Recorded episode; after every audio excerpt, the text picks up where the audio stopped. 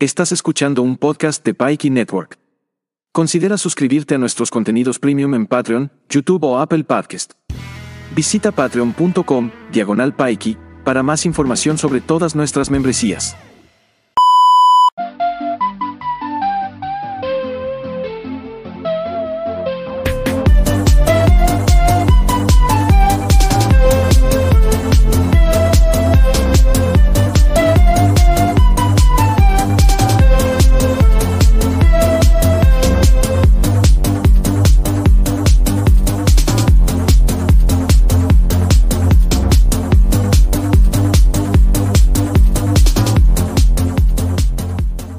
Fantalorians, bienvenidos, bienvenidas, bienvenides sean todos, todas y todes a este su programa Niño de Confianza que transmite a través de Pikey Network, el Fantalorian.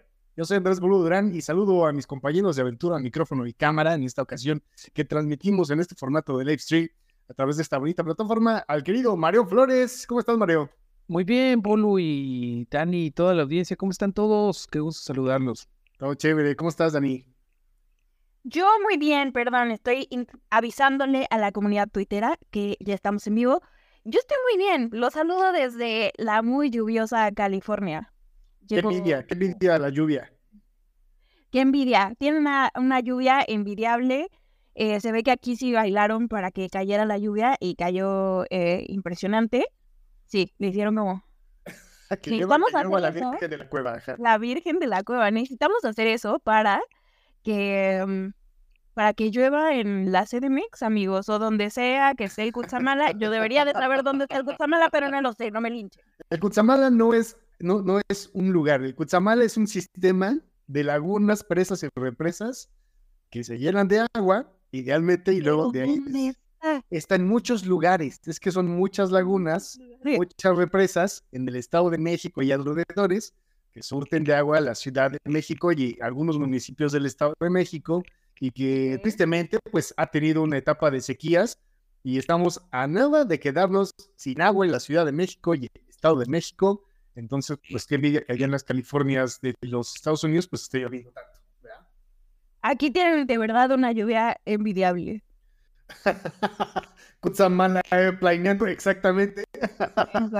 Es que mucha gente cree que el Cutzamala es un río o que es un lago, ¿no? El Cutzamala es No, no, no, o sea, yo sé, yo sé que es un sistema de aguas, o sea, lo que me refería es a dónde esté el Cutzamala. El, el hecho de que yo no supiera dónde estaba el Cutzamala me daba pena. Y me da pena decir no sé dónde está. No sabía que estaba repartido en muchos lugares. Pensé que solo estaba así como en un estado o en un lugar en particular. No, hay muchos, hay muchos. Ok, bueno, pero necesitamos, por favor, todos bailen. Eh, díganle a, a Tlaloc que por favor se apiade de, de sus hijos. La producción nos dice, yo también pensaba que era un lugar. pues. Cutzamala, el Estado de México, así, ¿no? O el río, el río Cutzamala. Exactamente, pues hay que rezar, hay que ir a misa justamente para que llueva, pero mientras vamos, pues tenemos misa ñoña, como les avisamos en el Twitter, y hoy, eh, mientras se van conectando y van saludando, van sus saludos, eh, pues eh, vamos a presentar el tema del día de hoy, ¿no, Mario? Claro que sí, mi Bolu. Este, el día de hoy es el primero de una serie de cosas que vamos a platicar, pues, no especiales, pero sí de episodios dedicados a las adaptaciones de un medio al otro. Ya sabes, estas cosas que hacen que la gente se enoje mucho, que los fans, que los nerds se, se enfurezcan, que si no le dieron eh, la, la importancia suficiente a la muerte de Batman, de Kevin Conroy en los videojuegos. Ya sabes que ahorita parece que con lo de Suicide Squad, Kills de Justice League, están los ñoños muy tristes porque, pues sí, mat- hacen batidillo bien sencillo a Batman en ese juego. Y este, y están muy enojados porque la última vez que el difunto Kevin Conroy, la gran voz de Batman animado, eh, hacía la voz de Batman en un videojuego. Y ese juego en sí trae un desmadrote, creo que vamos a ver qué tal sale, pero ese tipo de cosas es lo que vamos a estar es, haciendo en estos especiales o en estos eh, números dedicados a las adaptaciones de cosas que hacen enojar a otras fans, porque siempre, siempre hay gente que se enoja, que dice, en el cómic no era así, en Civil War de Marvel Comics eh, eran otros bandos. No, o sea, ese, por ejemplo, la- las adaptaciones de cómic es así de carnal, pues son 30 años de, de historia y las historias luego no son tan chidas en cómic. La idea está padre, pero lo tienen que adaptar a películas. Pero bueno, eh, boludo, el día de hoy, Dani, eh, vamos a empezar con este tema de las adaptaciones y vamos a empezar con un tema de lo más nerdazo, ¿no? Que son las adaptaciones de libros de fantasía a películas y series. Híjole, este es un tema, e, e, este tema en particular. ajá, y, no el tema del libro a, la pantalla, sino las adaptaciones es algo que a la gente le pica un chingo, ¿no? Eh, eh, sobre todo en este, esto mencionabas del cómic a, otro, cualquier otro medio, o del libro a cualquier otro medio, pasa algo particular porque uno son obras muy viejas o son obras que pues se hicieron en un tiempo distinto y hablo de, de creencias, de valores, de, cosas diferentes, ¿no? Lo que se está haciendo ahora. Y parece que esto les pica, les da mucha comezón en esta glándula ñoña que casi todos tenemos en alguna zona aquí, ¿no? O acá, no sé. Eh, pero sí es algo que les da mucha urticaria, ¿no? Yo creo que a todos nos llega a dar urticaria. O bueno, tal vez yo soy esa, eh, soy parte de ese clan de ñoños que les da urticaria a veces. Em, a, veces creo que está justificada. Eh, pero creo que antes de arrancar con el tema valdría la pena recordar y pedir que eh, las opiniones son nuestras y por favor no, o sea, porque es un tema que, que ¿cómo dicen? De causa molestia. Entonces que si tienen una opinión diferente, está padre, la podemos compartir, podemos platicar, podemos debatir, eh, siempre todo muy respetuoso y, y con, con, amor, con eso. Básicamente, con amor. Con amor, niñita. Estamos con amor, niñita. Así es. Bienvenidos, bienvenidos a los que se van conectando en el chat de Gurineo. Hola, llameados, saludos. Hermanita de Star Trek. Eh, Tester Pete, saludos a donde quiera que se encuentren en este momento.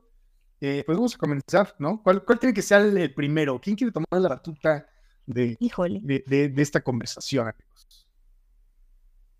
Pues quieren, quieren, quieren que arranquemos con, o sea, nos podemos quitar uno en el cual ya sabemos que, que vamos a diferir entre nosotros, que, que, que, es Harry Potter, podría ser.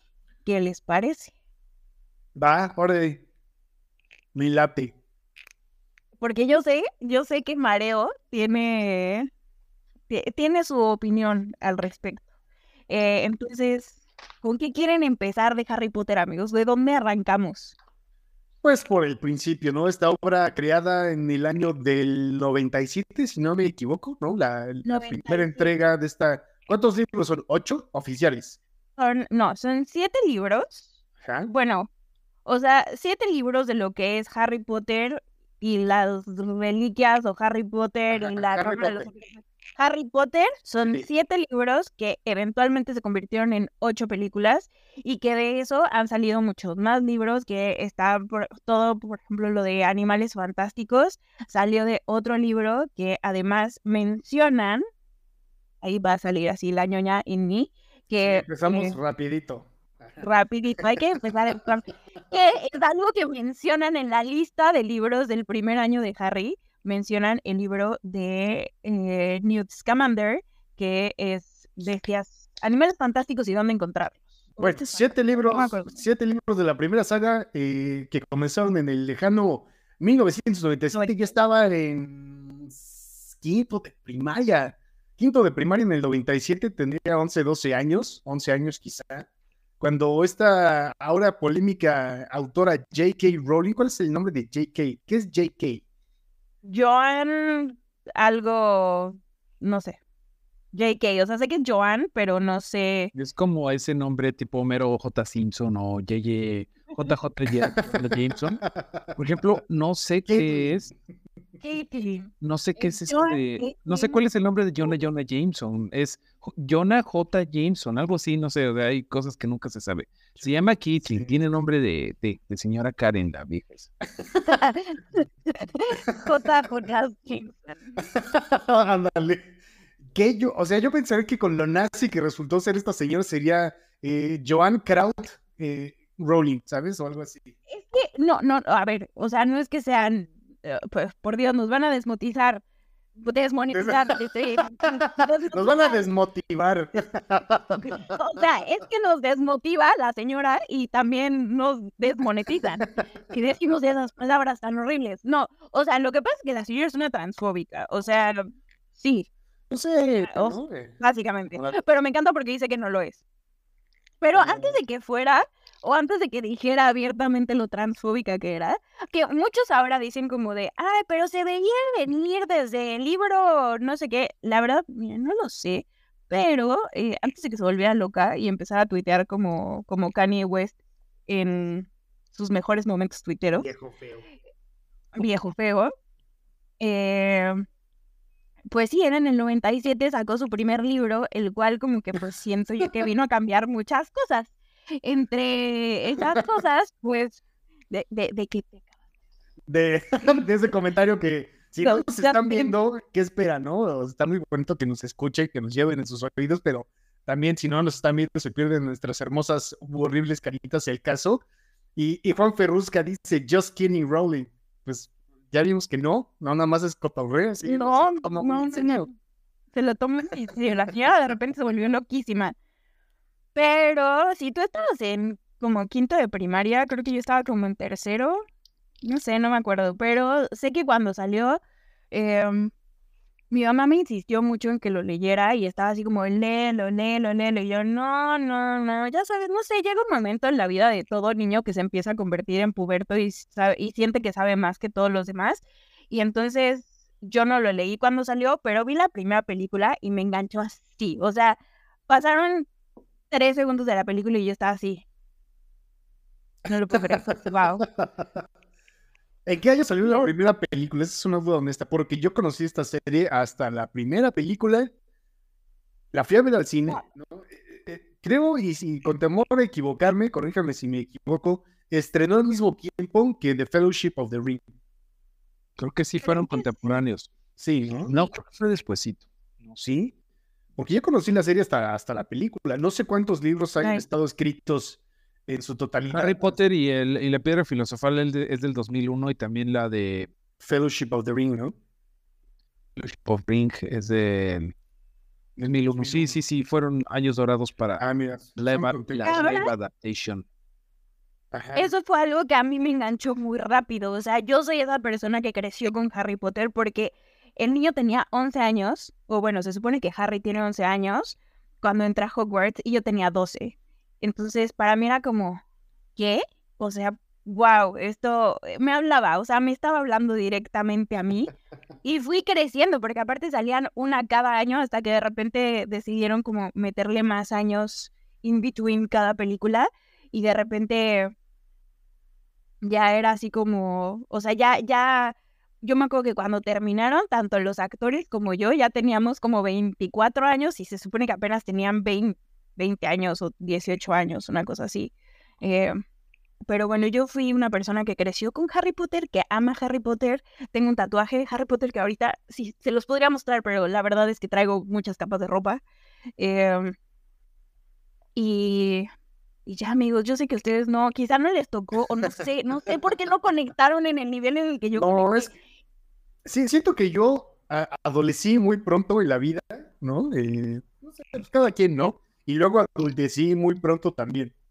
Sin dejar de ser un kidut, ¿no? Como ahora nos llaman. Siempre fui un ñoño, pero también desde muy niño me empecé a juntar con gente más grande, ¿no? Eh, Para empezar, mi hermano es más grande que yo, tres años, entonces él ya estaba interesado en otras cosas. Y como era mi único contacto en casa con alguien eh, todo el día, mi mamá no estaba y estaba trabajando, pues me enfocaba también o procuraba interesarme por lo que le gustaba, ¿no? Y así sucesivamente en la secundaria, en la preparatoria, en la universidad, pues siempre me junté con personas más, más grandes que yo. Eh, siempre fui uno de los más jóvenes del grupo. Eh, entonces, al momento 2001 que estrena la primera película, yo estaba ya en la preparatoria, si no es lo secundario, preparatoria. Sí, en la preparatoria, entonces, pues me interesaban cosas más adultas, como ver espadazos, ¿no? Y el Liv Tyler, y con orejitas de elfo, que ver a Harry Potter, el niño mago. ¿Me explico? Como que Harry Potter era para los, bueno, Gabriel, no, ¿qué dice? Perdón. Gabriel, Gabriel AP. Gabriel AP dice, como que Harry Potter era para los niños mainstream, los niños ñoños éramos Team Tierra Media. Eso es muy posible. O sea, sí. Sí, había algo de eso, había algo de eso. A mí sí me gusta, pues, o sea, sí vi con singular alegría las películas y me gusta mucho algunos personajes y unas cosas están bien padres, las ideas, los conceptos están muy padres que eh, um, Harry Potter es un idiota, o sea, Harry Potter es así, es peor que es un tetazo, güey. pero es un tetazo, pero tiene unos personajes poca madre, ¿no? Obviamente Snape y Snape y otros, como Snape. Pero tiene sus Y siempre se me ha hecho así como bien, bien.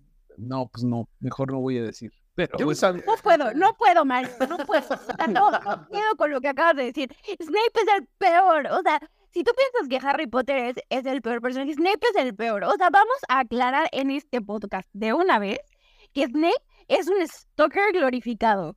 sí, eso sí, favor. sí es creepy el güey, sí es creepy. O sea, Sí es creepy. creepy. Sí, si lo piensas, si lo piensas un poquito más, sí es creepy el güey, pero pues no sé, el- eh, también tenía mucho que ver que el, el actor era un chingonazo, ¿no? ¿Cómo se llama este señor difunto? Es, Sí, claro que sí. Es este Eh, Alan. Alan, Alan, Alan Rickman, Alan Rickman. Rickman. un mundo en donde todo el mundo era o muy bueno. Hans Gruber. Hans Se Gruber. llama Hans Gruber. Donde Ese quiera que esté Hans tipo- Gruber. Porque eso, este, creo que era mm, el único gris en un mundo en, don- en donde todos me parecían muy blancos o negros. O sea, Voldemort, sí, no tiene nariz, es bien malo. Eh, Draco Malfoy es malo, muy malo. Draco Malfoy está padre, para que vean. Pero los, los buenos son muy buenos. O sea, como que todo es muy blanco y negro. Y por eso me gustaba Snape. Por eso también me gusta Draco, que también eh, de repente como que dice, ay, no, no está chido ser tan nazi. Y tiene su momentito, ¿no? Por ahí. Pero en general, pues no, no es para mí. No es para mí. Creo que, creo me hace que, medio. eh, en, en ese aspecto no estamos hablando de qué personajes son más chidos o no. Creo que ese es el principal problema de sagas que son tan largas, ¿no? Y tan detalladas. Los libros de Harry Potter son así de gruesos, ¿no? Así como se sirve la cuba, así son los libros de Harry Potter. Eh, entonces, las películas, por más largas, por más películas que sean, en este caso ocho películas, pues no alcanzan a, a dar tanto detalle, tanta textura de los personajes o de los mundos como sería necesario, ¿no? Creo que ese es el gran problema entre las adaptaciones del libro de novela gráfica a una película. Que vaya, aunque te avientes películas de tres horas como eh, el señor de, ¿cómo se llama? Oppenheimer. Se me olvidó- de qué bárbaro. Un gatito. ¿Oppenheimer? ¿O cómo? Eh, ¿De qué hablas? No, no se llama Oppenheimer. Oppenheimer es la película. Eh, olvídenlo. Christopher ¿Christopher Nolan. Nolan? Nolan. Sí, Ah. gracias. Eh, pues no tienes tiempo para, para detallar tanto, ¿no? Es el problema de las adaptaciones a película. Y en este caso, no dudo, yo nunca he leído un libro de Harry Potter, no pienso hacerlo muy honestamente. Me gustan las películas, ¿no? Eh, pero, pues Snape en las películas está ok, he's ok. No tiene todo el trasfondo que te dan en los libros para decir, güey, este güey es un pinche stalker glorificado, como bien lo, lo comentan. Pero creo que las películas se van nutriendo también, ¿no? Va- va- van teniendo su propio ritmo y van nutriendo los personajes cada vez más. En la primera todos son unos tarados. Esa es la verdad. Son unos niños tontos que no saben nada. Los maestros son unos tarados. eh, pero, pues, creo que sí. Creo que es el problema de, de las adaptaciones, ¿no? La falta de Creo tiempo.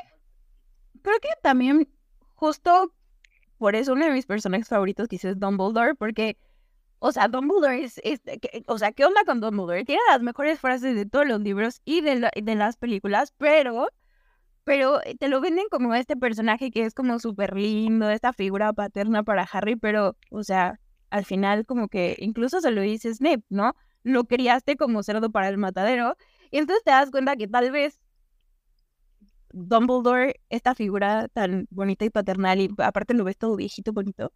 Eh, Michael Gabon es, eh, bueno, era el señor donde sea que esté en el universo, era maravilloso, o sea, el, el segundo Dumbledore fue maravilloso, eh, pero no era tan, no era tan blanco ni tan negro, o sea, tenía como un por qué hizo las cosas, y sí, también creo que las películas, como bien dice Bolu, no te permiten tener como absolutamente todo el contexto, y sí, en el libro está mejor explicado Dumbledore y las razones por las que Dumbledore hace lo que hace y cómo es que va hacia el bien, el greater good y no tanto como por un interés personal para él.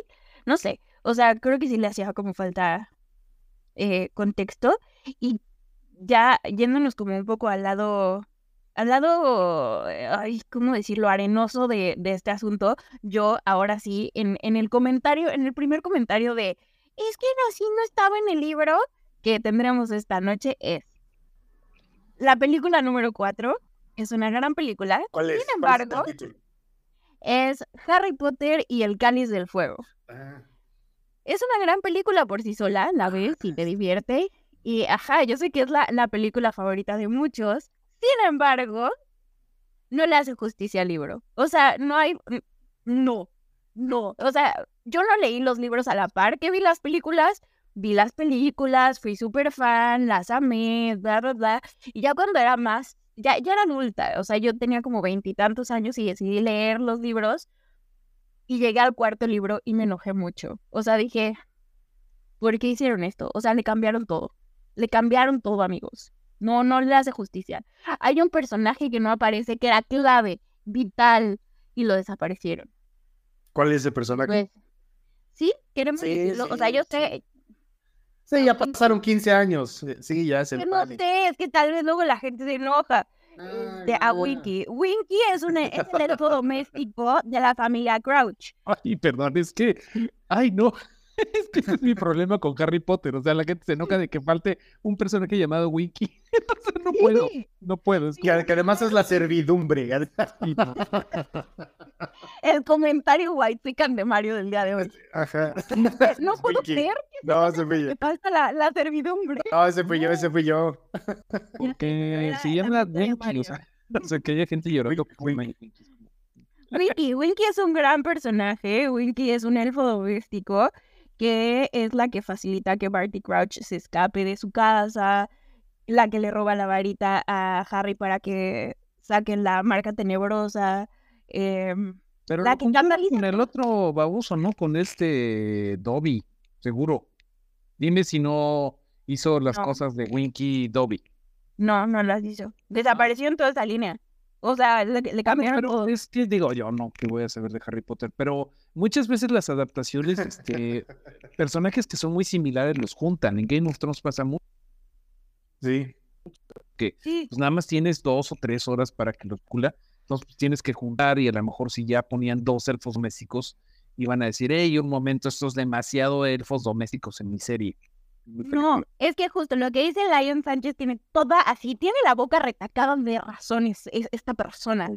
Eh, dice, pues esa película falta toda la historia de Barty Crouch y es un huecote que dejaron así. Y es correcto. Todo lo de Barty Crouch lo pasaron así. Crouch es interpretado en las películas por el. Por el Doctor guambo David Tennant, ¿no? Uf, sí. Como traiga la varita, la verdad, sí. Así. ah, No hay un banner de incomodidad aquí.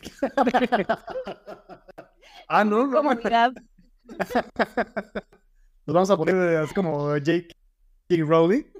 Digo, Wow. Este, la O sea, verdad, sí. no, no sé si a David Tennant, pero hay, hay varios. Lupin. No, pues creo que. O sea, actor de Lupin. Ay, este. mm, Se me acaba de olvidar. Pero sí, también. Eh, pero creo ¿Sabes a que. quién? A Neville. que Neville envejeció muy bien.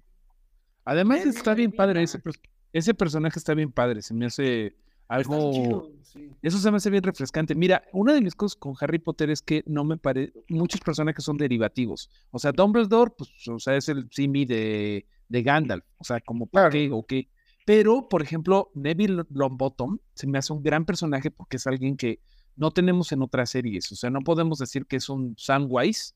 No podemos decir que. eh, o sea, este es el segundón que nadie veía el gordito que luego se puso guapo. Eso se me hace bien padre. Y eso creo que es mi tema con Harry Potter, que no tiene tantos personajes este, nuevos. Por ejemplo, la, la esta profesora Mac...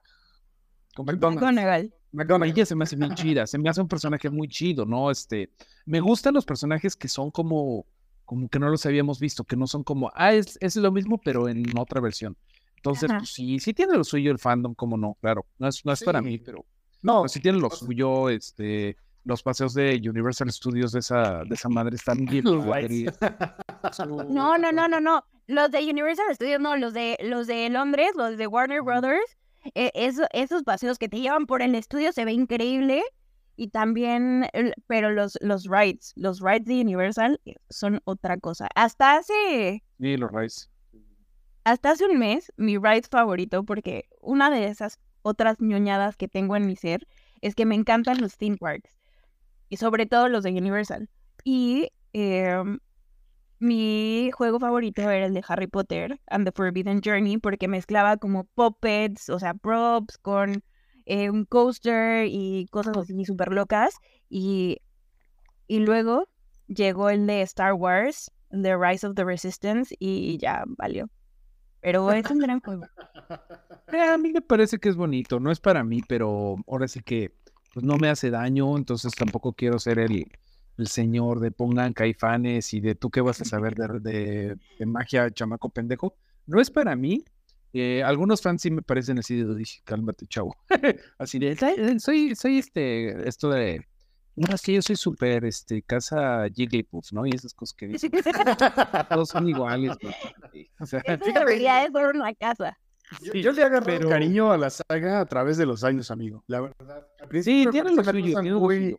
Va- vaya, Harry Potter, J.K. Rowling, J.K. Rowling no inventó nada. La verdad, esa es la No. verdad. Es No, la y remitió fórmula algunas cosas narrativa chidas. de muchas otras, del Señor de los Anillos, de Star Wars, de, de muchas otras cosas, ¿no? Tiene estos personajes que mencionabas como el Nerio, ¿no? Este tropo que, que es único y que calza a la perfección con la narrativa y que la nutre un poquito más.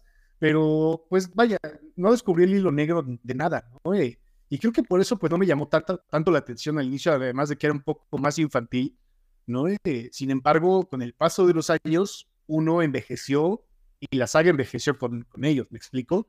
Eh, creo que eso, eso también te da como este sentido de pertenencia de, ay, pues, o vaya, a los Potterheads, ¿no? Les da este sentido de pertenencia de, han ido creciendo conmigo, conforme ellos iban a la escuela, yo también, porque Neville pasó de ser el ñoño gordito cachetón menso a ser el guapo héroe de la película, ¿me explico? Porque es un héroe.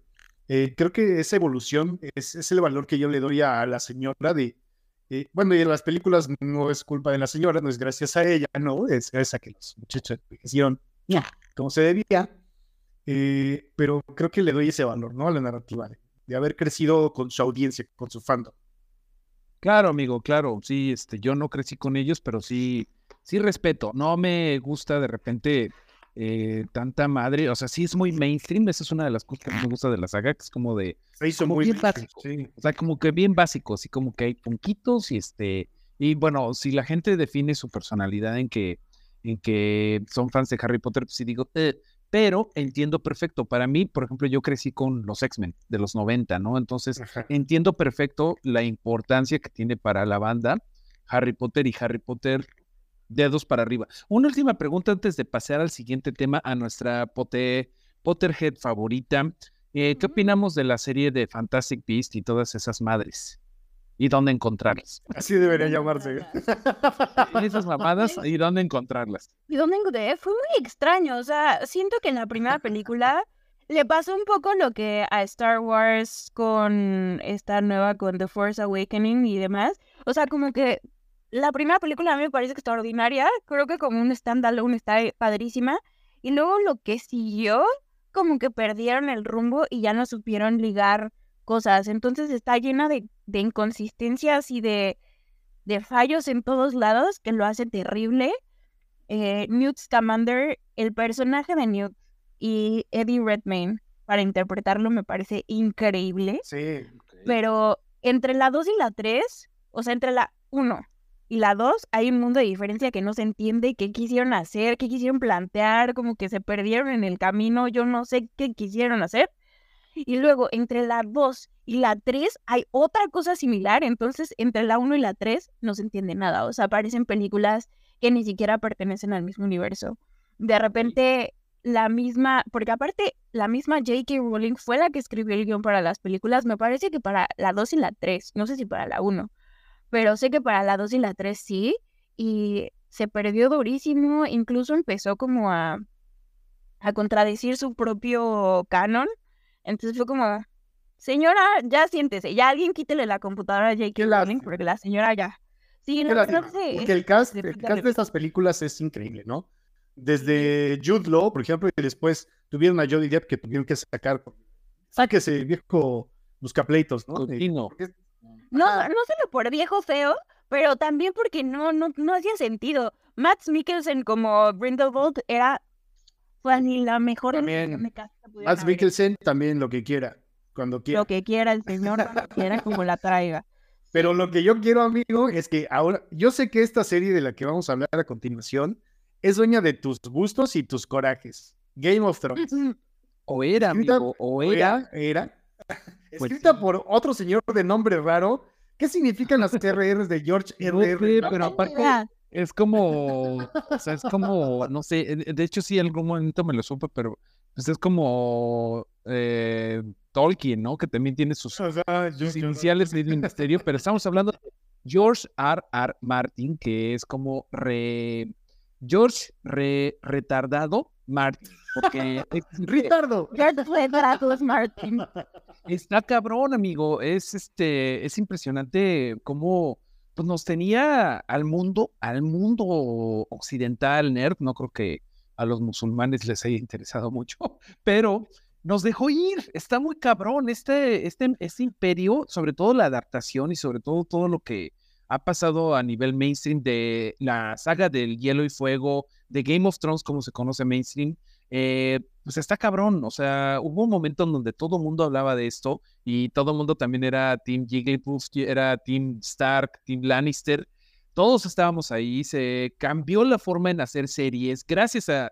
a, mm, Gracias a primero El Señor de los Anillos, la adaptación de película, y después la adaptación a serie de, de Game of Thrones, se han hecho tantas y tantas cosas y ahorita hoy en día lo más importante para los estudios es la, la propiedad intelectual para hacer otro Game of Thrones. Eso es lo que todo mundo quiere hacer, ¿no? Pero es Sí, no, impresionante ajá. como de estábamos en, el, en, en lo más arriba del mundo, todas las especulaciones, obviamente empezaron los problemas con la penúltima temporada que decíamos, chin, esto como que no va tan chido.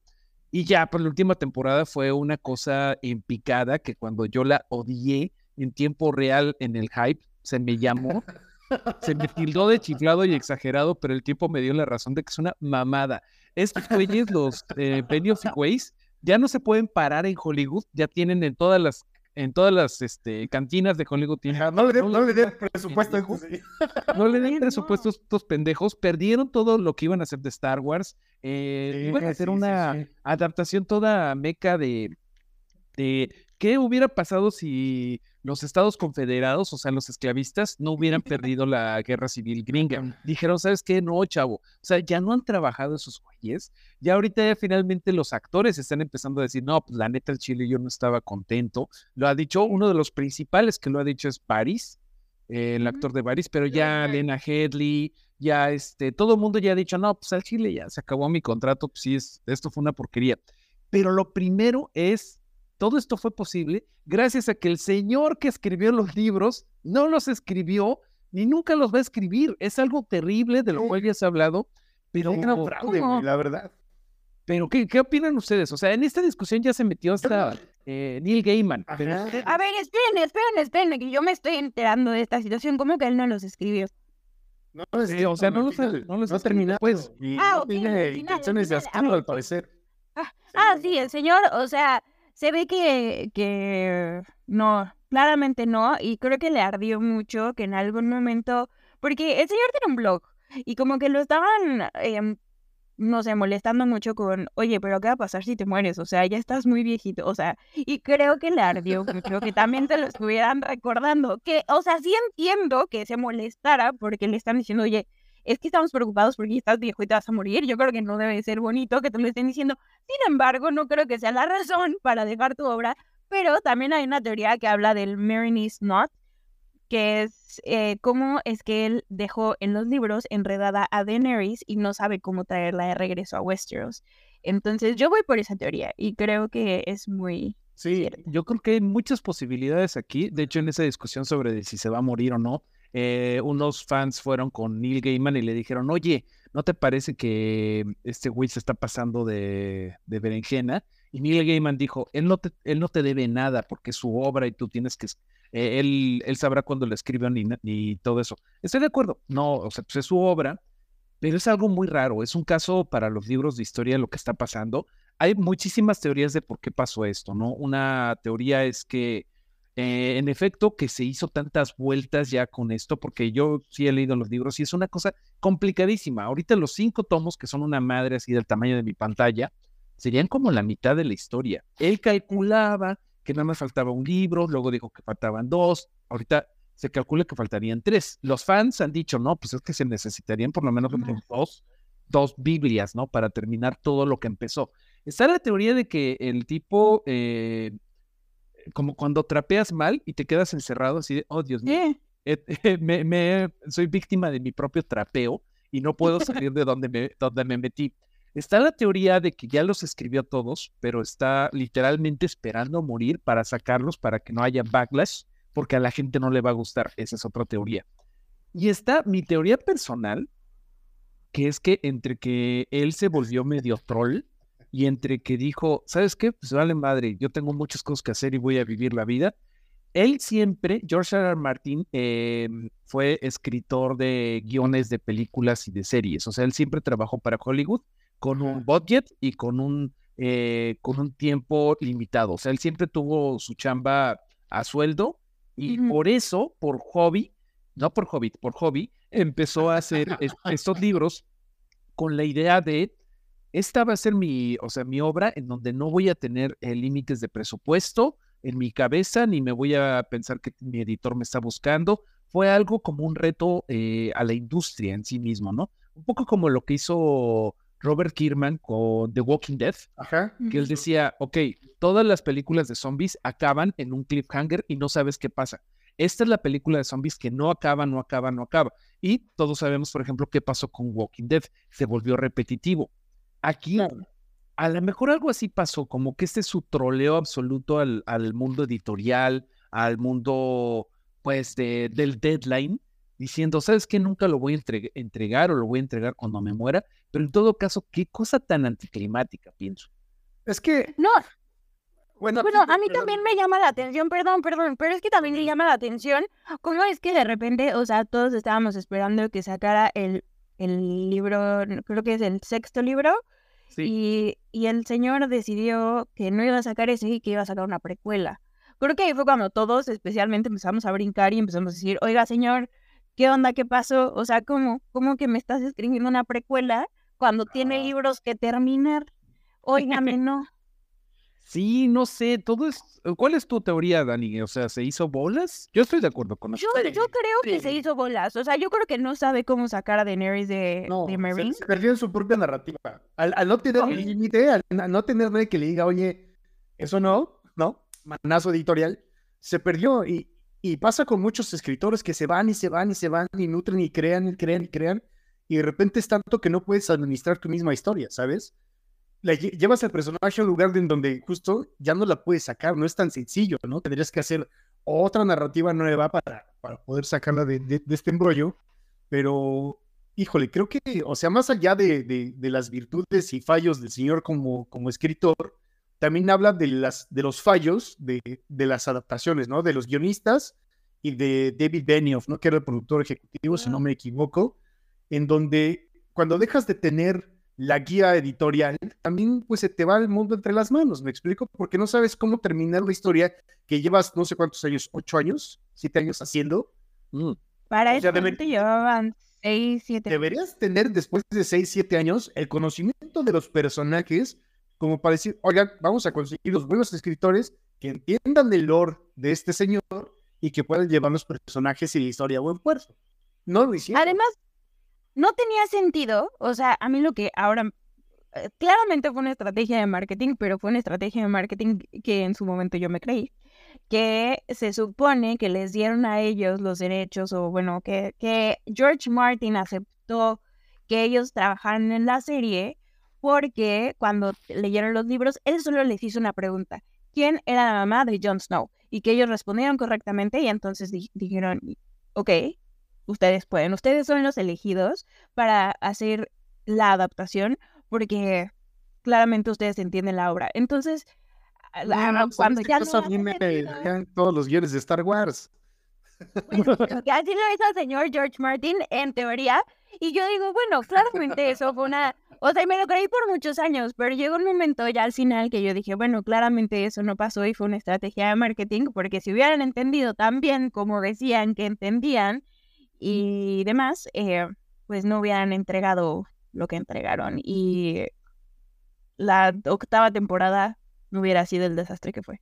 No sé, o sea, eh, la octava temporada es una cochinada que se podría haber hecho mejor con varias op- opciones que esas sí son culpa de Benioff y Weiss, ¿no? O sea, cosas Sí. que mm, están, está mal hecho. O sea, la locura de Dani en tres episodios. O sea, sí, sí, sí, se puede entender que Dani hubiera... Hubiera llegado ese punto. Tienen argumentos, pero se la sacaron en un episodio, así como... Y, y- y cosas muy top, ¿no? Este, estás construyendo durante siete temporadas a los dragones y de repente los matan como moscas. eh, la Long Night con esta tontería de que no, lo que pasa es que ustedes no saben nada, no saben ver la tele, tienen teles chafas y entonces por eso no pudieron ver. Chafísima, anticlimático, como lo veas, y eso es culpa de ellos. Yo, yo le llamo el. El efecto. El efecto Pucci. Y de alguna forma Pucci regresó a su planeta, es lo mismo. Y de alguna forma Daenerys se enloqueció, ¿sabes? Como... Sí, no, está, está chafa como lo vean. Vamos a ver si algún día en nuestra vida esto acaba, porque el señor, o sea, pues sí tocamos madera y de mal gusto, pero tiene 75 años. O sea, cualquier día se puede ir. Vamos a saber si los dejó escritos o si va a la viuda a decir, órale, pues que el nerd más nerd, porque tiene varios nerds. Por ejemplo, eh, escribió una guía que se llama ah, A World of Ice and Fire, lo escribió con un nerd que es como su asistente, que empezó como fan, creo que es un brasileño. Les, y les hace este- falta un Pablo Hidalgo a todas las series así de grandes. Perdón, ¿quién es Pablo Hidalgo? No, no. Pablo Hidalgo es el amo y señor del lore de Star Wars. Pablo Hidalgo es la persona que, que ha leído, visto todo el contenido que se ha escrito de Star Wars, que se ha publicado, que se ha filmado, que se ha hecho, y dijo, a ver, vamos a poner orden. Pablo Hidalgo es el que dice, mira, tu personaje no puede salir en pantalla porque no calza con la historia de este planeta donde tú dices que, que está. Pablo Hidalgo pone orden porque Star Wars es tan grande que necesita alguien que ponga orden, como, ah, ese planeta no existe, fíjate que no existe. Y no existe porque, por X razón, ¿no? Pero creo que, que este señor J.R.R. Martin, perdón, George R.R. No, Martin, George. Necesita un Pablo Hidalgo, necesita alguien que, le- que lo ponga en orden, porque esta es una pregunta muy honesta. Eh, Danza de Dragones ya está terminada, ¿no? ¿Verdad? No, amigo. ah, eh. La, la, la, Los la libros, los película- libros, digo, el, los el libro sí. Mira, Sí, te voy a decir. eh, Danza de Dragones salió en 2011, siendo ahorita 2024. Lleva 13 años de que según está escribiendo Winter. O sea, no va a pasar. Y después de Winds of Winter tendría que venir a Dream of Spring. La verdad es que como hay un sobreviviente de la lectura de los libros, está complicadísimo. O sea, sí son muchísimas cosas. Entonces, Pero ahí- vamos a ver. Pregunta Hugo Irineo, ¿Pablo Hidalgo es real o es un conjunto de personas? Pablo Hidalgo es un state of mind. No, no, sí, es, sí es una persona, pero estoy seguro que tiene un grupo de personas de la calle. Ajá, estoy seguro que tiene un grupo de, de lacayos que, como yo, yo estaría encantado. Es como el es el Cutzamala. tiene muchas vertientes, tiene muchos ramales. Tiene, está en, en muchos lados. Pero esperen, eh, tal cual es como el Kutsamala, porque aparte de él depende todo Star Wars. Entonces, es como el Kutsamala. Sí, no, Sí. o sea, Pablo sí es, un señor, sí es un señor que tiene la última palabra, ¿no? A quien Kennedy le dice, oye, ¿este guion que te mandamos sí o no? Y dicen, no. Ah, bueno, pues lo regresan. Pero estoy seguro que hay un grupo de personas dedicados a, a entender la narrativa de Star Wars, ¿no? Y, Sí, del asistente. pues sí. Seguro Sí. que sí. Ya O sea, había creo que puesto hablando de- el final de la serie, Ajá. perdón, Jan puso que el final de la serie que pudo ser un mail. Y la verdad es que tiene, o sea, creo que es la mejor forma de resumir el final de Game of Thrones. Sí, no, mira, Igual. ¿sabes qué? Más bien yo me confundí. Yo pensaba que hablabas de A Dance with Dragons, que es este el último libro que se ha publicado de A Song of Ice and Fire. Tú te referías a si la danza de los dragones que está siendo adaptada ahorita para la Casa del Dragón. Ese ya está escrito. buena. Y de hecho no. Ahorita Fire and Blood, la historia de los Targaryen, todavía le falta, todavía le falta creo que otro libro Sí. O sea, que jamás va a pasar. Pero de todas formas, ahorita Fire and Blood ya tiene un montón de material que adaptar. O sea, eso es lo chido de que HBO, pues, como que vio que la cagó con Game of Thrones. Y ahorita sí estamos a salvo de que House of Dragon tiene una historia ya hecha. O sea, ya sabemos qué pasa. Y que hablando de las adaptaciones, que es lo que nos reúne esta noche, este, se me hace muy buena adaptación La Casa del Dragón, porque sí le cortan bastante maleza. Que Pero aún así se entiende, ¿no? Se entiende. Y mete nuevos personajes. No sé si se acuerdan de un personaje que se llama el Crab Eater. Este güey que es como sí, Fight sí, sí, Vision. sí, sí. de, no. de Aegon. De Aegon. Ya no Aegon acuerdo. Targaryen, sí. Aegon Targaryen para matarlo y como que todo el mundo, wow, ese güey está bien padre. En el libro creo que nada más lo mencionan así como un parrafito y lo hicieron más grande. Eso está padre, HBO aprendió su lección y a ver qué pasa con la, ca- la canción de Hielo y Fuego, porque por lo menos, por lo menos eh, HBO logró que nos volviera a interesar el universo de Westeros, que pues sí fue un- no fue poca cosa después de lo mal que están las cosas, ¿no? O sea, con la historia principal es una cosa increíble y a lo mejor siempre va a quedar inconclusa, o a lo mejor esa es la lección, a lo mejor la canción de Fuego y Hielo son los amigos que hicimos en el camino. Sí, güey, Es una cosa rarísima, muchachos, Es pero que era un fenómeno cabrón, ¿no? O sea, esta adaptación Sí. Empezó tan cabrón, con un cast también espectacular y también los personajes envejeciendo junto a uno y terminó así, en un- ¿no? Perdón que lo exprese así, pero así termina como... Eh, dice la frase... Y fue como pucha, como dices, o sea, fue todo así de, así, y, y y Daenerys murió en el Sí, camino no, de- planeta. Y la casa del dragón. La Casa del Dragón está en- me volvió a entusiasmar porque empieza como debió terminar Game of Thrones. ¿No? También hay- hay un una cast historia. espectacular. eh, Matt Smith. No, perdón, este, ¿cómo se llama? Sí, Matt Smith. No, con Matt Smith. Matt Smith. sí, sí, Oye, sí. eh, bueno, es que esto, por ejemplo, dio tanto, tanta reacción que mi, mi historia favorita es toda la gente que demandaba a HBO porque le había puesto a sus niños, a sus hijas, eh, Khaleesi, y pues que no les había gustado y estaban, o sea, hubo una demanda real así de que no le gustó una mamá y le puso Khaleesi a su hija, eh, ¿cómo acabó Khaleesi? Porque ella decía, no, ella era una heroína y ahora es una pinche loca. Espero que esa hija llamada Khaleesi después demande a su madre por ponerle Khaleesi. Pero bueno, no le pongan a sus hijos cosas de series y de películas, a menos que sean muy millonarios o a menos que neta pues, no hayan querido al hijo. Pero neta no le pongan cosas como Kal-El, que así se llamó, así se llama el hijo de Kevin Smith, creo, y Harley Quinn se llama otra de las hijas, ¿no? Pero bueno, vamos a, a seguirle con las adaptaciones ah, para acabar acá. Yo creo que eh, Canción de Hielo y Fuego, iba- eh, o sea, es el, es el meme del caballo, que empieza súper chingón y acaba Sí, todo mal. sí, sí. Pero-. Tenemos la Casa del Dragón, que la Casa del Dragón sí tiene nuestro corazón. Sí, sí, sí. Yo tengo mi reserva. Pues No esperemos, tanto- esperemos a ver cómo, cómo. No, sí, sí, sí me gusta y me gusta mucho, por eso tengo miedo. Porque ya me lo hicieron con, con A Song of Ice and Fire, entonces, eh, hola, trasero del sol. Pero es que Eh, aquí ya tengo que cambiarle, Dani. O sea, ya está escrito como la Biblia de personajes, ya la puedes ir a comprar Claro. hoy en día a, a tu librería favorita. Y de hecho ya sabes que todo tiene que acabar en donde empieza Game of Thrones, así que no yo hay... sé, yo sé, yo sé. Me da, miedo que, que de repente se vuelvan locos y decidan cambiarlo y que lo cambien tanto que no... Que, que termine siendo algo que no agrade o que le- les pase lo mismo, ¿saben? Entonces, eh, tengo mi reserva, no me voy a emocionar hasta que termine la serie y diga, wow, fue una obra maestra. Tienes Entonces, razón. me gusta, pero hasta ahí. Sí, cau- cautela, sobre todo, cautela. Eh, Eso, antes de, pasar, amigos, a la última que nos va a dar tiempo para comentar en esto que, como ya mencionamos, vamos a estar repitiendo eh, episódicamente, no hablando de adaptaciones. Eh, por ahí tenemos un superchat, ¿no, querida Produxa? Eh, y mientras lo busca, pues vamos a, ahí lo tenemos. El querido Rodrigo Díaz Paz, eh, superchat. Abrazo a mis buenos amigos de Fandanera. Muchas gracias infinitas a todos los que nos ven, Abrazo. escuchan, ya sea en vivo o en las reproducciones en vivo, eh, perdón, en video o en audio de este programa. Muchas gracias.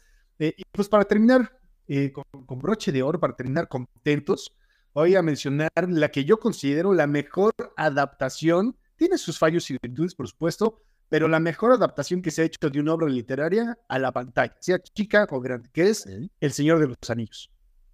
¿No? no. Esta obra también inconmensurable. Esta sí es la obra origen de todo lo que hemos mencionado. Este señor, J.R.R. Tolkien, con también lo, lo nazi que pudo o no ser, ¿no? Porque va, no es su culpa, él creció en una historia. No, no era nazi, ya se ha hablado. Tolkien es la señora, es, es la abuelita, es la abuelita que está en el brindis y de repente dice, ah, Hitler, y sus nietos la callan, así. No es su culpa, así creció, así lo educaron.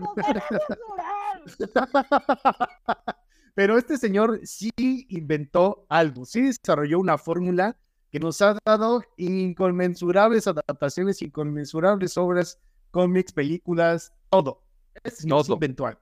El mundo de la Tierra Media, yo creo que, vaya, de lo nutrido y gigantescos que son los libros que sí he leído, eh, supieron también, vaya, los, los guionistas y la dirección, adaptar, ¿no? Eh, eh, quitarle la carnita que sobraba. Hay muchos cambios, hay personajes que no aparecen, hay cosas que fueron modificadas para la pantalla, etc. Pero creo que El Señor de los Anillos es por mucho la mejor adaptación que se ha hecho de una obra.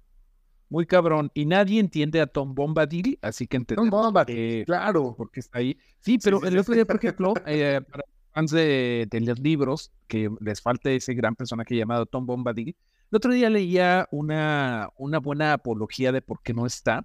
Y básicamente lo que decía es que Tom Bombadil es como que uno de los eh, personajes que le quedaban a Tolkien de cuando era escritor de libros más infantiles y como que no venía al caso con George, con, con El Señor de los Anillos, que era como eh, de parte de, de su escritura más, eh, como más poética, más Ajá. como sin razón.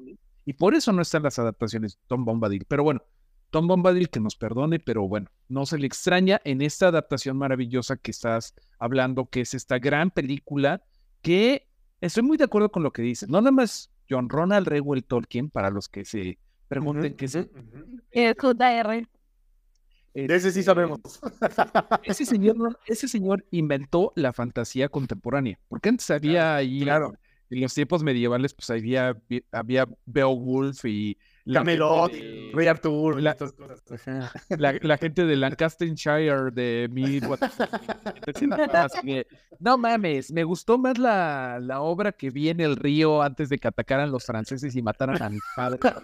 17 años de ellos que esto, ¿no? Pero eh, John Ronald Reuel Tolkien inventó la fantasía moderna escrita Sí. y las películas de Peter Jackson inventaron las películas de fantasía modernas. Está cabrón. Claro, sí, sí, Está sin cabrón. ninguna duda, sin ninguna duda. Eh, habrá quien se queje, ¿no? Siempre, porque siempre hay ese que, eh, y es que en el libro, ah, cállese, cállese. Las películas son increíbles, tienen un cast que hasta la fecha llenan cualquier foro, llenan cualquier... eh, Güey, se han convertido en esa obra primigenia de la fantasía en cine, ¿no? Y, y, y televisión ahora con Rings of Power, que vaya, esta obra ha nutrido y seguirá nutriendo. Va a haber historias del Señor de los Anillos cuando nosotros nos volvamos uno con el universo, ¿no? Eh, eh, pero más allá de lo que pudieron omitir o no en, en las adaptaciones, creo que no hace falta. En realidad, hay, hay- siempre habrá quien se queje. Es que falta Tom Bombadil. Es que da- cállese. Las obras son increíbles, ¿no? Tienen suficiente. Ajá, Ah, tienen, tienen suficiente las películas como para hacer una obra independiente a los libros. Porque hay gente que ama las películas y jamás ha leído y no tiene la intención de leer los libros. Está bien, ¿no? Hay gente a la que le gusten los libros y le caguen las películas, también se vale, por supuesto.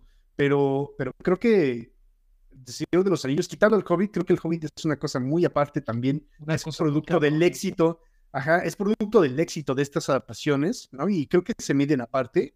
Pero El Señor de los Anillos, las tres películas, son eh, eh, esa piedra angular también, como mencionabas, Mario, de la fantasía en, en cine. Yo creo que el Hobbit no, no, no se cuece aparte, se cuece afuera de la olla completamente. Ya conforme pasa el tiempo, ser, Ian McKellen incluso ha dicho que se frustró mucho con el Hobbit, ¿no? Él en Mm. algún momento con todo el green screen y todo, eh, lo leía la semana pasada, él dijo, no me hice actor para estas chingaderas, estas son chingaderas. Estaba muy molesto y la trilogía del Hobbit sí es una cosa horrible en donde realmente se rescata como una hora de seis horas, creo que son, porque, o más, seis, siete horas, no sé, o sea, pero sí fue una, un verdadero descalabro, descalabro cabrón. Eh, no sé tú qué, qué opines, por ejemplo, Dani, de la otra adaptación de Los Anillos del Poder? Eh, a ver, yo empecé a leer también en algún momento, o sea, a ver, les voy a dar un poco de contexto. Eh, yo, Señor de los Anillos, cuando era chiquita, cuando salían las películas, eh, pues me parecía que yo estaba muy chiquita, o más bien como que las fui a ver, en su momento salieron y dije, wow, están increíbles, pero pues no me, no me interesó leerlos ni nada, porque pues estaba yo muy chiquita y no estaba entendiendo qué estaba pasando. Incluso entre la primera película y la segunda película, yo ya no me acordaba, o sea, fue así como, ah, sí, se ve padrísimo.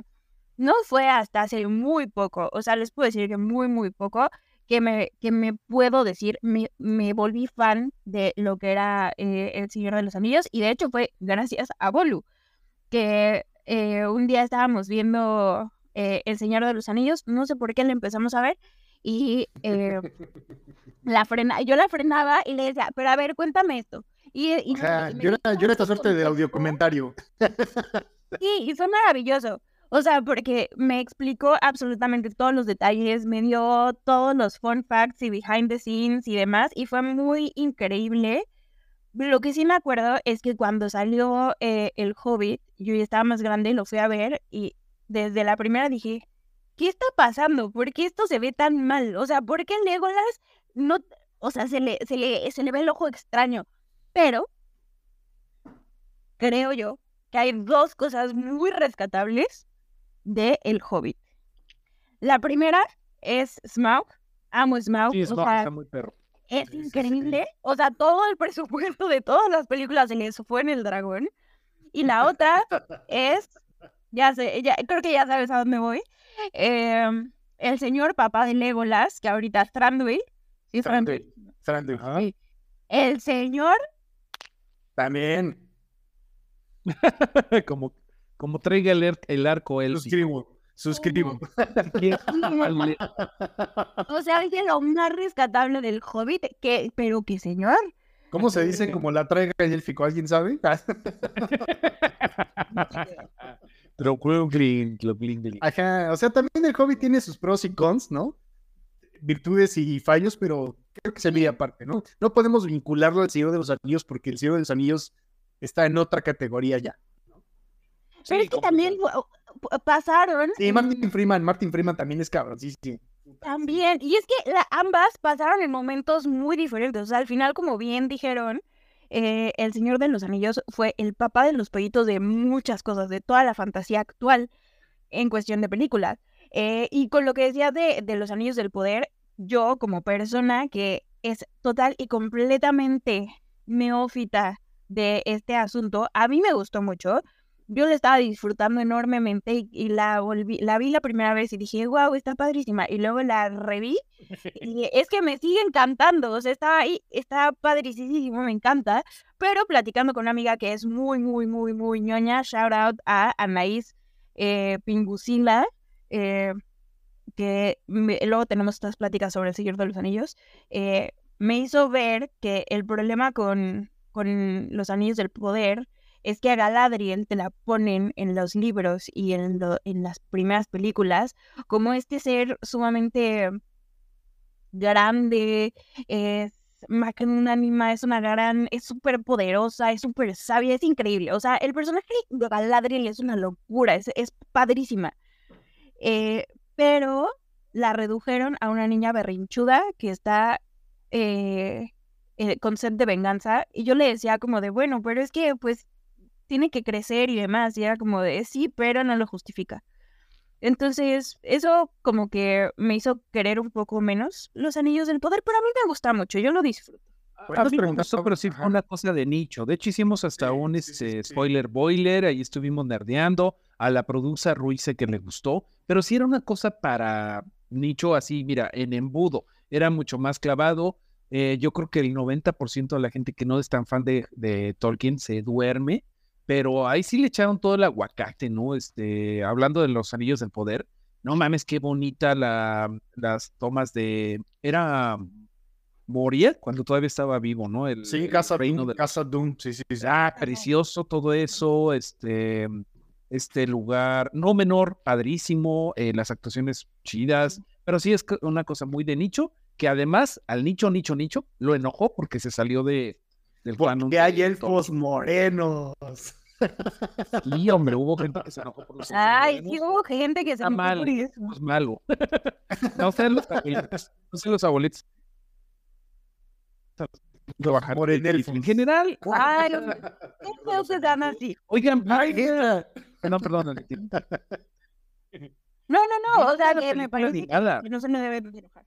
¿A Sí, poco? sí, sí, sí, sí, sí, sí. Viene una película animada, los Eh, eh, no me acuerdo ahorita bien cómo se llama, pero creo que sale este año y es como una historia de los Riders of Rohan, que ahorita alguien que me sopla, o sea, es de los Rohirrim, de estos güeyes Sí. que andaban en caballito. Qué gusto alguien preguntaba por ahí en el chat cuál era nuestra escena favorita de los libros o películas. Esa, amigos, yo sin dudas, esa. El, la, vaya, creo que no me equivoco, pero el capítulo se llama La última carga de los Rohirrim y la Sí. película está hecha así de una forma magistral que es, vaya, la última carga de, los de Rohan, ¿no? Contra el ejército que está ya invadiendo la ciudad. Qué gran escena. Y ese gran momento del I am no man, ¿no? Uf. Esa es mi, esa, para mí esa es mi, mi escena favorita. O sea, Es el Adam maravilla. No Man es Ah, ah, Ajá, ahorita le estaban preguntando, sabía que era la tuya, sabía que era la tuya, obviamente, también de las mías. Eh, nos preguntó Monty cuál es el momento favorito en los libros o escena favorita de las películas. Pues no puedes, no puedes equivocarte con el No shall not pass. Con el no pasarás, ¿no? Ese está bien. Hay, Eh, muy- hay muchos hay momentos muchos épicos, sí. Por ahí pregunta León Sánchez, ¿nunca ha habido una versión animada de Ralph Bakshi? Sí, me, eh, es la que está animada sobre motion, sobre captura real, ¿no? Eh, eh, live action, perdón, está animada encima. Sí me gusta, pero la veía de niño y me daba como mucha cosa. Los ojos, Sí, el claro. Balrog y no sé, me daba un malestar físico. Entonces, eh, trato de evitarla, creo que está muy bien hecha, pero trato de de Películas que te dan fiebre nomás. Rotoscopia, gracias. Esa es la palabra. Oigan, pues Señor de los Anillos siempre, siempre de nuestro corazón. La película este año, Lord of the Rings, The World of the The Rohirrim, the o sea, la que- estos güeyes, y va a ser la historia detrás de Helm's Deep, que es donde se desarrolla la gran batalla que creo que sigue siendo mi, mi batalla favorita en la historia de Two Towers, ajá. eh, Two Towers, este, este, este asedio que le hacen a Helm's Deep. No mames, se me hace lo más bonito. Han visto estos ojos que se han de comer los gusanos. E- En diciembre del 2004, si Dios nos presta.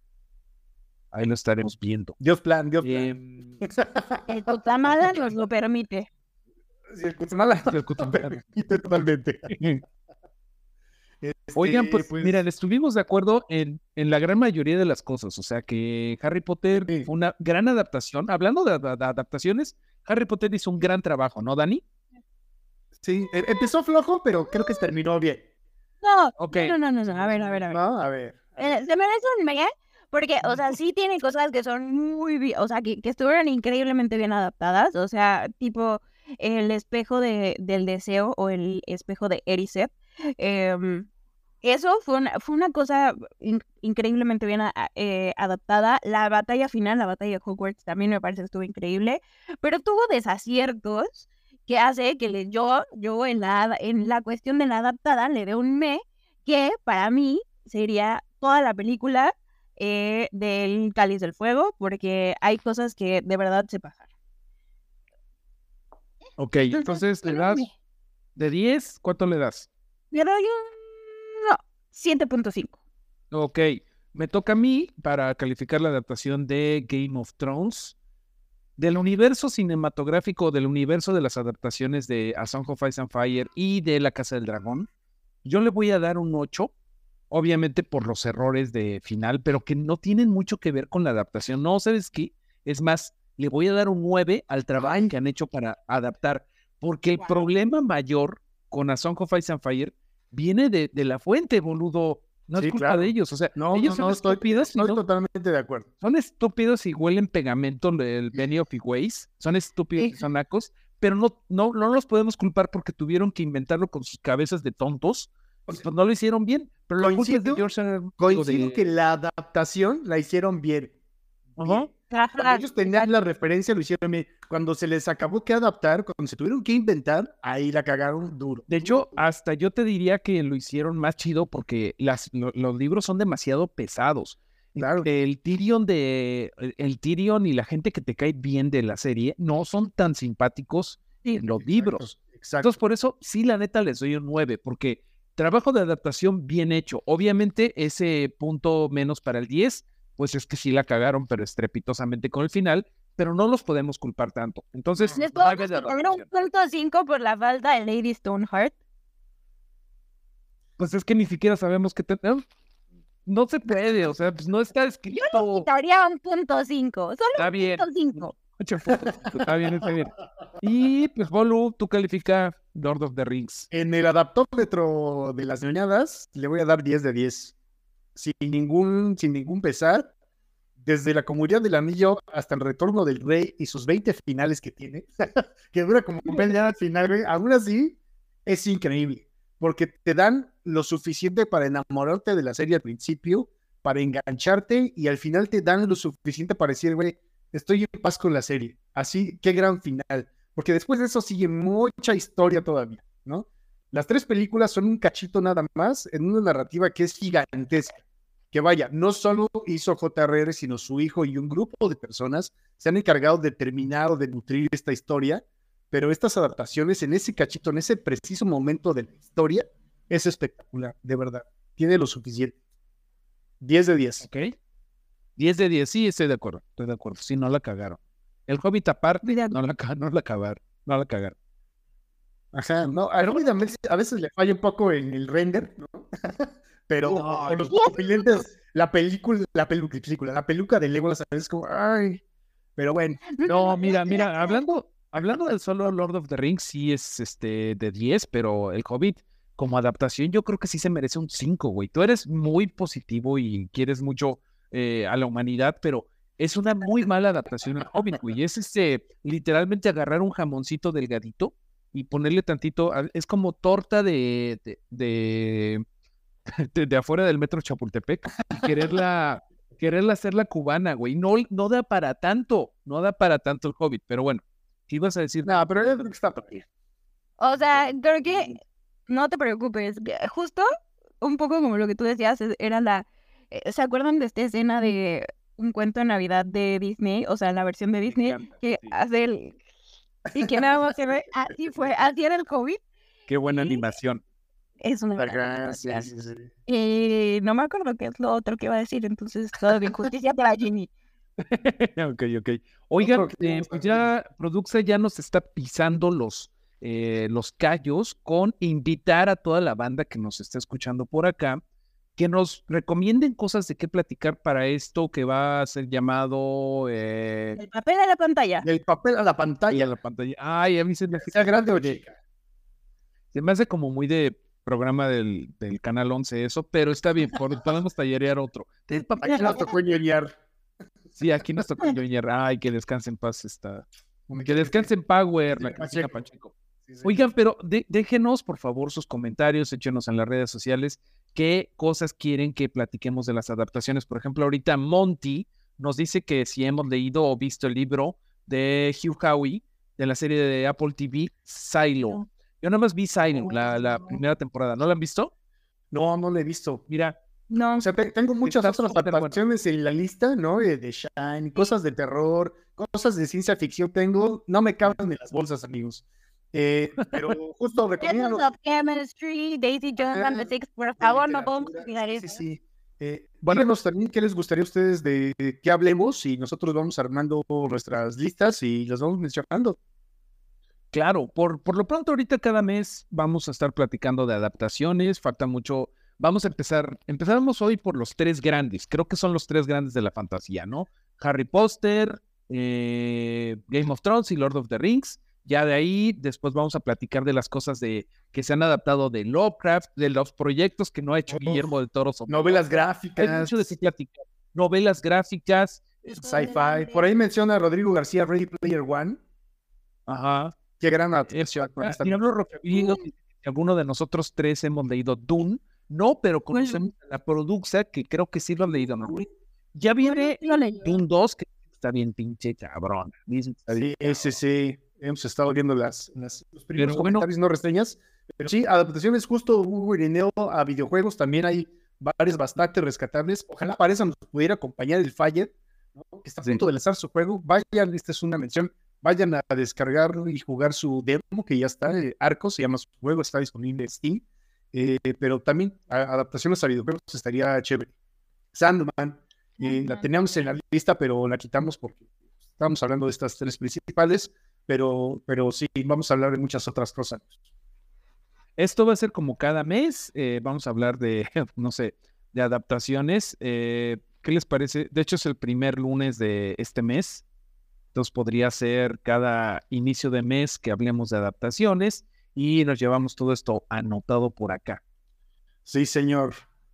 Yes. Pues creo que ya terminamos, no sin antes agradecerles por su tiempo, por su play, por sus superchats, eh, eh, sea en vivo o sea en repetición. Eh, y sigan, por supuesto, a Pecky Network. Ahí estamos cotorreando. Hay muchas cosas que ahora van a cotorrear, o ya cotorrean el Super Bowl. Produxa, lo van a cotorrear, ¿no? El previo y supongo que después del juego, por supuesto. Y seguramente habla- habrá un, una- un apartado especial para ver si Taylor Swift logró llegar al partido o no. El lunes. Va a llegar, va a llegar. Tengamos fe, tengamos fe que llega. Que por ahí leí que la embajada de Japón ya estaba viendo cómo hacer para que llegara, ¿eh? Porque también. Claro, claro, vamos a, va- o sea, el mundo entero va a conspirar para que Taylor pueda llegar a ver a Travis Kelsey jugar. Claro. Pues todos queremos ver a Travis Kelsey y a Mahomes jugar. No sé a quién quieran ver ganar, pero eh, seguramente hoy ganamos nosotros por hablar de ñoñas. ¿Cómo los encuentran en las redes, amigos? Mareo.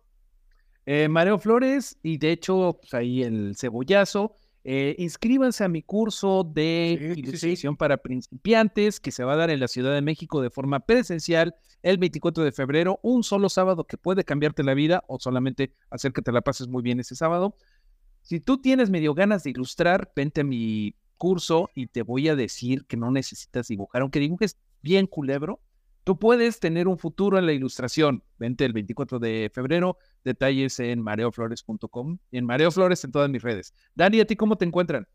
A mí me encuentran como Dani Forlán, tanto en Instagram como en Twitter. o no sé, pero Dani como Forlán y ahí se enteran. Little Rabbit en, Insta- en Twitter. Tengo que cambiar Hay el que pero homologar, hay que homologar.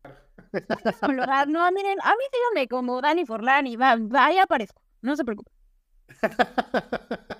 Ahí me encuentran como arroba Blue Durán en Twitter e Instagram. Y pues sigan a Pikey en Twitter, estar como arroba Pikey en, en, bueno, ya sé que jamás le voy a decir X, jamás le voy a decir X. No, nunca. en que Twitter madre. está como arroba Pikey y en Instagram están como Pikey Network, recuerdan, pues yo, y la produxa, sí, creo que Pikey sí, ¿verdad? Network. Pikey Network. Pues síganos, eh, cotorreen con todos los programas que tiene Pikey Network para todos nosotros, para ustedes y nosotros. Eh, y pues nos andamos viendo la próxima semana, ahora sí. La última fallamos por caso, eh, cuestiones de, de- de fuerza mayor, pero nos estaremos viendo cada semana para cotorrear. Como dice Mome Vázquez, Cindy la regia, claro que sí. Y diga, Qué poca madre. aceptar que sí la leí y sí la vi. Claro. Ok. Pues ahí mándenos sus, sus tuitazos de, de qué quieren que cotorreemos con ustedes, por supuesto. Eh, y nos ponemos a- al tanto de ello para venir al programa a cotorrear bien sabroso. Infinitas gracias por su reproducción, por escucharnos su tiempo. ¡Mua! Besos, donde quiera que esté. Gracias totales. Adiós. Ah, qué bonita Nos vemos el referencia. próximo lunes.